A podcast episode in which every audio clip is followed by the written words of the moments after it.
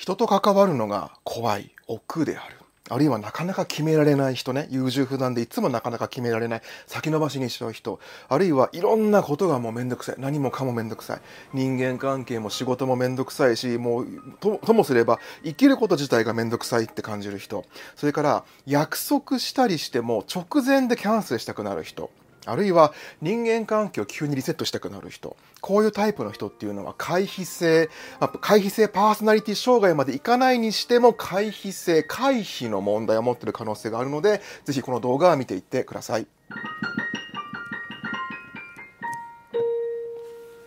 皆さんこんにちは。公認心理師栄養療法音楽療法の浜翔こと橋本翔太です。今日お話ししたいことはですね回避性パーソナリティ障害です。まあパーソナリティ障害までいかなくてもこの回避の問題を持ってる人っていうのはすごくたくさんいるのでパーソナリティ障害までいかないんだけども回避の問題を抱えてる人もぜひ見てほしいのでこの動画ねご覧になっていただけたらと思います。私もねその回避の傾向がちょっとあるのでこのテーマは自分にとってもねすごくあのポイントになってくる部分ではあるんです。えっ、ー、と、パーソナリティ障害については、2本動画撮ってますね。自己愛性パーソナリティ障害のこと、それから、えー、境界性パーソナリティ障害ね、境界例のあの動画を撮ってます。で、人格障害、パーソナリティ障害っていうのは DSM-5 を基づいてこうね、あのいろんな分け方があるんだけども、まあそこまで皆さん知る必要はないし、まあ、重要なパーソナリティ障害っていうのがいくつかあるので、それを順を追って紹介していきたいんですが、今日扱いたいのは回避性パーソナリティ障害ということです。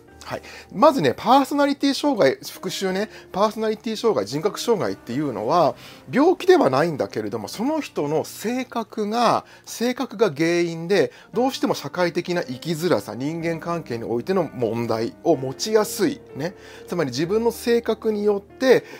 日常生活、社会生活、人生において問題が生じている。ね、その状態を、まあ、パーソナリティ障害として扱うんだって思ってください。まあ多かれ少なかれ皆さん性格の問題というかね、あの性格それぞれ皆さんパーソナリティがありますから、それによって悩んだり苦しんだりするんですよ。けれどもそれが社会生活とか人間関係とか、要は生きていく上での大きな障害になり始めたら、そこがまパーソナリティ障害と言われるようなね、分野に入ってくるんだっていうふうに覚えておいてください。はい、で今日お話ししたい回避性パーソナリティ障害なんですけども名前の通り回避したくなる人たちなんです。逃げたくなるってこと。ただ本人としては逃げてる自覚はあんまりないんですよ、うん、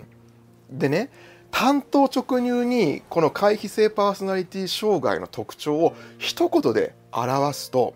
もうこれ以上傷つきたくないってそこ一言なんです。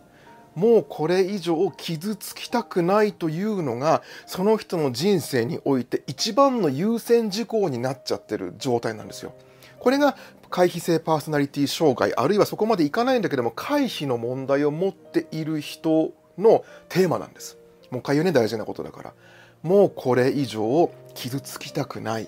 てことが第一のプライオリティになっちゃってる一番の優先事項になっちゃってるだからもうこれ以上傷つかないために行動を制限したり行動を止めてしまったりあるいはもう傷つかないための行動をとってしまうってことなんです。でこれが日常生活とか社会生活においてもう傷つきたくないってことを優先するがあまりに社会生活とか人間関係に問題が出ちゃってくると回避性パーソナリティ障害ってことになってくるわけですよ。まあ一番分かりやすいのがやっぱり引きこもり状態で今苦しいって方なんかはまさにこの状態なんですよね。もうね傷つくのが怖いから自分をもうあの外界からも、えー、シャットアウトして人間関係からもシャットアウト社会生活からもシャットアウトして引きこもると。でこれは何で引きこもってるのっていうともうこれ以上傷つきたくないこれ以上自分のキャパがあの外に向かっていったらもう傷ついてしまって耐えられないって状態になってると。ね、でこれやっぱりその社会生活人間関係において問題が出てきてるじゃないですか。だからこの場合はま回避性パーソナリティ障害の可能性があるということで、まあ、話が進んでいくんですけれども別に引きこもりの問題を抱えてなくてもですね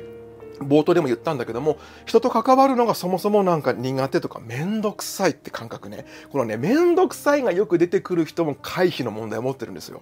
うん、だからその面倒くさいって人間関係も面倒くさいし仕事も面倒くさいしそもそも生きることも面倒くさいっていうのもあるしその約束してても直前でキャンセルしたくなるね？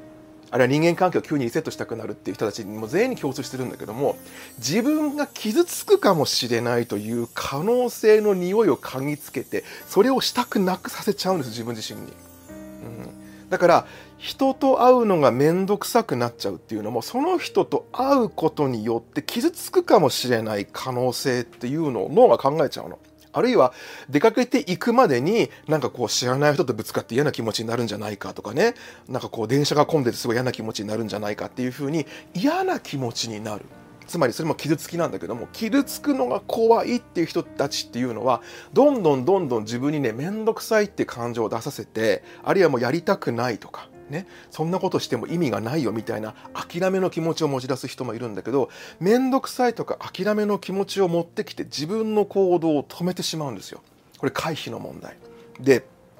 回避の問題って何が問題になるかっていうと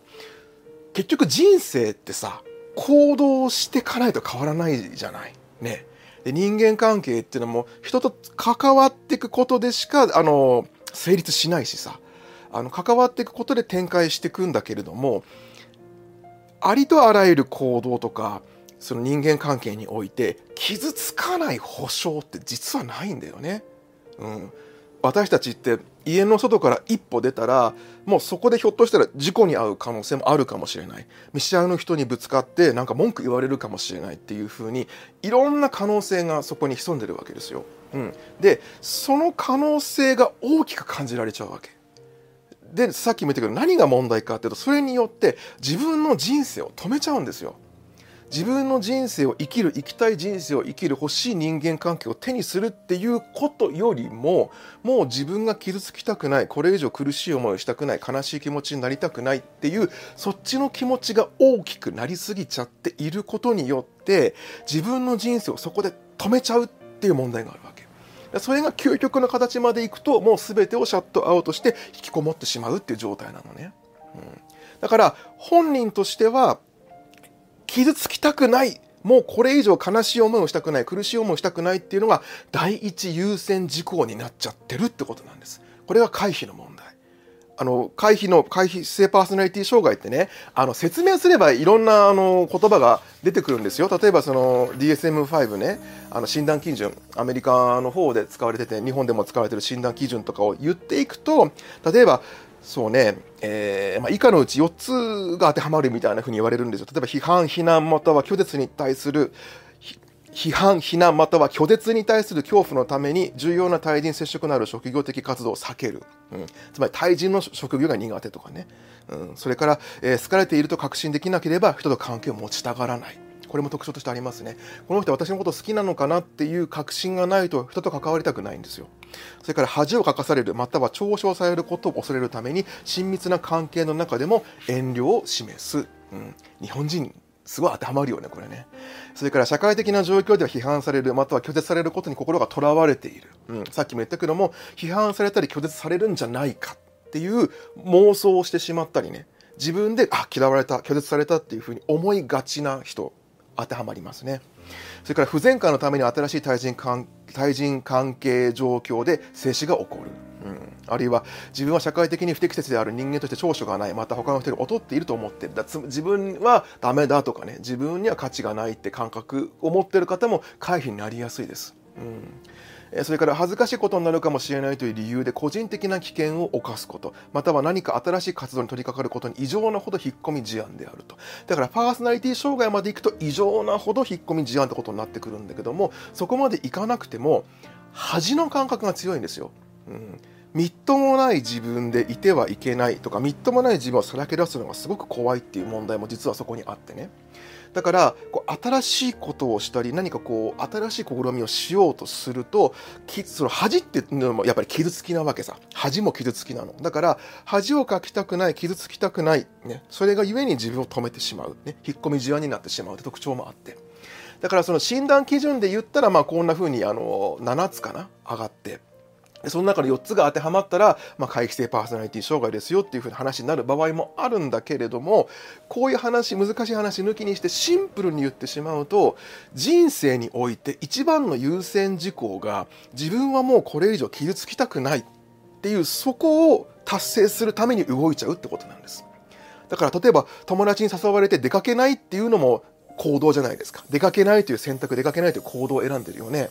新しいことをするかしないかって時もしないっていうのも選んでしないことを行動してるって考えられるでしょ？だから自分自身にとっての行動人生の指針の優先事項がもう傷つきたくない。これ以上自分の傷に触れたくないっていうことを第一優先にした行動を起こしちゃう。これが回避性の問題であり、度が、度が過ぎてしまうとね、社会生活、対人関係に問題まで生じてして、問題が生じてしまうと、回避性パーソナリティ障害って形になるわけ。でも、誰もがね、この回避の問題持ちがちで、さっきも言ったけどね、日本人結構多いです、これ。うん、やっぱり恥の意識が強いしもう傷つきたくない、ね、恥ずかしい自分を見せたくないとかもうこれ以上悲しい思いしたくない苦しい思いしたくないっていうのがすごくあるんです。それはもちろん辿っていけば幼少期の親子関係もあるし学校でいじめられたみたいなのも結構大きいわけ。私もいじめ受けてるからさ分かるんだけどさ。あれは社会人になってからもこう自分の中でこうこのね傷にこうさらにこう傷がどんどんどんどんついていったわけよ。今までの人生において。でこう自分の中の悲しみのタンクがもう今いっぱいいっぱいな状態になってくるとどんどんどんどん回避の傾向が出てきます。だってこれ以上傷つけたくないしこれ以上悲しみを受け入れたくないんだもん、うん、だからまず特徴としてね皆さんも考えてほしいしあの自分に当てはまるかどうか考えてほしいんだけれどももうこれ以上傷つきたくないっていうのが全てのベースになってるってことです。うん、じゃあどんな風に解決していったらいいかってことなんだけどそれはもう私がお話ししているように、まあ、あの栄養のね食事と栄養のアプローチをして自分自身の心を、ね、体から整えていくっていうのも大事だし心理的なアプローチ心理的なセッションみたいなことをして自分自身を変えていくことも大事だし、まあ、この YouTube のね私の動画なんかをたくさん見てもらうのも大事だしその自分の傷つきに自分の傷つきを認めて自分の悲しみを認めてこれを受け入れていく知っていくっていうのはすごく大事なんですよ。っていうのも回避の人たちっていうのはそもそも何で面倒くさいと思うのかそもそも何で嫌なのかそもそも何で人が怖いのかっていうのが分からなくなっちゃってるの。自分でその傷つきにすら自覚持てなくなっちゃうわけ。ただ嫌な気持ちになるとかやる気が出ないとかめんどくさいみたいな感じで、この悲しかったとか傷ついたっていうことにも意識を向けないようにしてるのね。なんでかっていうと、ここに触れることすらも自分の傷が増えるような感覚があるから。だから嫌な気持ちになりたくないってことなんです、みんな。うん、ただ本当に前進していくためにはこの回避の問題を抜けていくためにはこの自分が傷ついた本当は悲しかったんだ苦しかったんだっていうことすらもちゃんと受け入れていく感じていくってことがすごく大事なのね。だからそれも必要ですってこと。栄養食事も大事。自分自身の傷つきに向き合っていくことも大事。だから心理的なアプローチもとても大事です。それをしていくことによってあの、ね、自分が傷ついてきたんだってことを認めることがまず大事ってことです。だから私は傷つかない行動をいつも選んでるんだってここに気づくことがすごい大事なんですよ。なんかね急になんかもう約束行きたくなくなっちゃったなとか面倒くさいなとかあなんかこう例えば SNS 見ててもさこの人たちはなんかキラキラしてていいなと思ってモヤモヤっとするんだけれどもそのモヤモヤの理由が分かんないのね。うん、あの結局自分は傷つきたくないからあのこの傷つかないように選んでるんだっていう自覚がないんですよ。だからまず大事なことはあのなんていうかなその人間関係が怖いってもいいわけ。新しいことをするのが怖いっていうのもいいわけ。だからその時に自分はこれを怖いと思ってるんだな。そしてこれを遠ざけたいと思ってるんだななぜならこれをやったら自分がまた傷つくと思ってるんだなっていう自覚を持つことがすごい大事なこれがまずその第一歩なんですよ。なんかね漫然と漠然と人が怖い新しいことしたくないとか外に出たくないみたいに思ってるから飲まれちゃってるわけよ。だから自覚持ってほしいんですまず最初にあ自分はもうこれ以上傷つきたくないんだ自分は悲しみと受け入れたくないんだ。もう悲しい思いしたくないんだ。嫌な気持ちになりたくないんだっていうことをまず自覚するってこと。でその上でだからもうなんかこうこの人との関係切りたくなっちゃってるんだとかあの約束したけどもうやめたくなっちゃってるとか新しい人間関係傷つくのが怖いとか新しいことするのが怖いんだとかね。せっかく旅行の計画立てたのに旅行があと2日後で出発しますってなったら面倒くさい気持ちになってきちゃったとかそういうの全部もう自分のその回避のあの傾向が現れ始めてるんだな。つまり私はそれをしたら傷つくかもしれないって思ってるんだなって自覚することがまずすごい大事です。そこから始めましょう。でその上で次のステップなんだけどここもすごい重要なんだけど回避の人がなんで苦しいかっていうとねなんで苦しいかっていうと本当はそれが欲しいの。そこを自覚しなきゃダメです。本当はそれが欲しいんです。本当はそれがやりたいの。本当はそこに行きたいの、うん、だから本当は人間関係温かい人間関係が欲しいわけ。本当は友人が欲しいの。本当はその新しいことしてみたいんだよ。新しいこと始めてみたいの。本当は旅行にも行きたいわけ。本当はこんなことしたい。仕事もこんなことしたい。あんなことしたいって思ってるんだよ。だけれども傷つくのが怖いからやらないできないっていう自分を止めてるその状態の葛藤が苦しいんです。わかりますかね？ここ大事なんですよ。なんでかっていうとそこに葛藤がなかったら苦しくなんないんだよ。別にそんな人間関係いらないって人もいるわけ。でそういう人は苦しくないの別に欲しくないんだもん、うん、欲しくな自分がそれしたら傷つくかもしれない。その上でそれが欲しいっって思ってるからそこの葛藤で苦しいわけで自分が傷つくかもしれないんだけどそれをやったらいやそれをやりたいって思うものじゃなければそこに葛藤は生まれないんですよ。うん、なんでみんなそこで苦しくなったり悩んだりするかっていうと本当はそれが欲しいの。でそこに自覚を持ってない人が多いんですよ。本当はそれが欲しいっていうことに気づけないでなんとなく、うん、なんかそんなことしてもなとかなんかこんなことしたってどうせ SNS でこんなこと書いてるけど普段はこんなんじゃないんでしょとかこうなんか変にね上からになってみたりとか上から見てみたりとかね。こういろんな心の防衛反応が働くんだけど認めなきゃいけないのは本当は自分はそれが欲しいわけよ。本当は人とつながりたい。本当はそれとに出てきたい。本当は新しいことをしたいっていうその自分の本当はに自覚を持つことが大事。これが2番目に大事なことなんです。でそれができるようになると初めてそこで天秤にかけることができるんですよ。本当は私これしたいけれども本当は傷つくのが嫌ねじゃこの2つを天秤にかけて考えてほしいわけ。前までは本当はこれがしたいってここの部分に無自覚のままでも傷つくのは怖いっていうのが無意識にあるからこの傷つくのは怖いをベースに全て動いちゃってたわけ。そうじゃなくて本当はでもしたいんだよねっていうそこの呼び声自分の声に気づくことが大事なんですよ。そこに気づいた上ででも傷つくのも怖いよねって両方認めるの。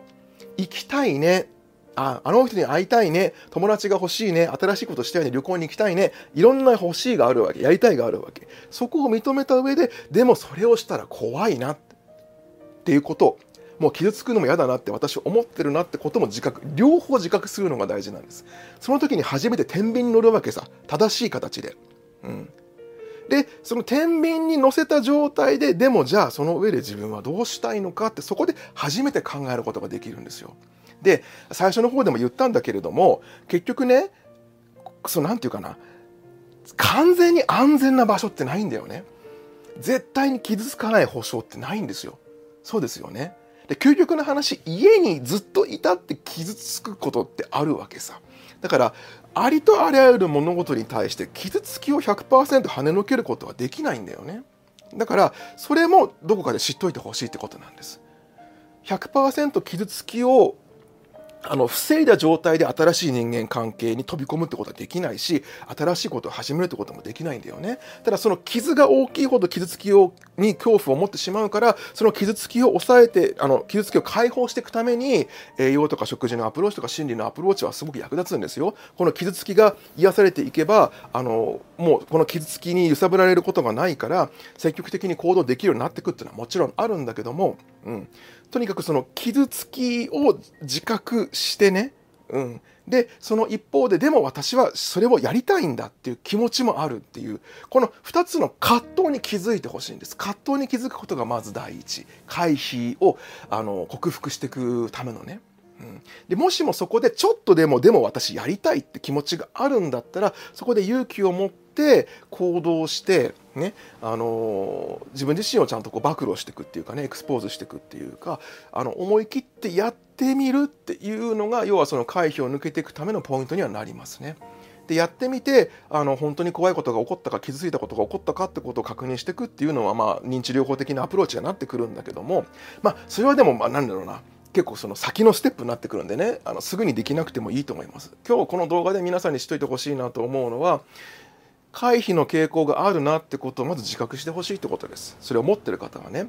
でなんで回避の傾向があるんだろうって時に結局要は私これ以上傷つきたくないんだ。もうこれ以上悲しい思いしたくないんだ。これ以上苦しい思いしたくないんだっていうのが第一にあるってこと。でもじゃあなんでそこで苦しむかっていうとでもその一方でこれが欲しい。この人間関係が欲しい。新しいことしたい。こんな風に生きたい。こんな風に私は生きていきたいっていう自分の本音があるわけ。本当はこんな風に生きたい。でも怖い。この2つのバランスの中で今葛藤を持って苦しんでるんだっていうそこまで自覚することが大事なんです。ここの自覚ができないまま漠然と苦しいとか面倒くさいとか思ってるから先に余計進めなくなっちゃうの。だから傷つくのは怖いんだって自覚をすること。でその上ででも私は本当はこんな風に生きたいと思ってる。本当はこれが欲しいと思ってる。こんな人間関係が欲しいと思ってる。こんな仕事したいと思ってる。こんな新しいことしたいと思ってる。っていうね2つの気持ちに気づいてください。これが回避を抜けていくもちろんその回避性パーソナリティ障害を克服していく上でも大切なポイントになってくると。本日は以上になります。よろしかったらですね、私の動画何度も見てみてくださいね。一回だけじゃね、なかなか皆さんの深いところに入っていかないんですよ。で、何回か見るうちに、前回聞こえなかった言葉が聞こえてきたりとか、ふっと腹落ちすることがあるので、ぜひ何回も見てみてください。それから他の動画も結構話が繋がってるのでね、ぜひね、他の動画も見てもらえたらなというふうに思います。えよろしかったらチャンネル登録、それからね、いいねボタンもお待ちしております。ではまた動画でお会いしましょう。橋本翔太でした。Thank you.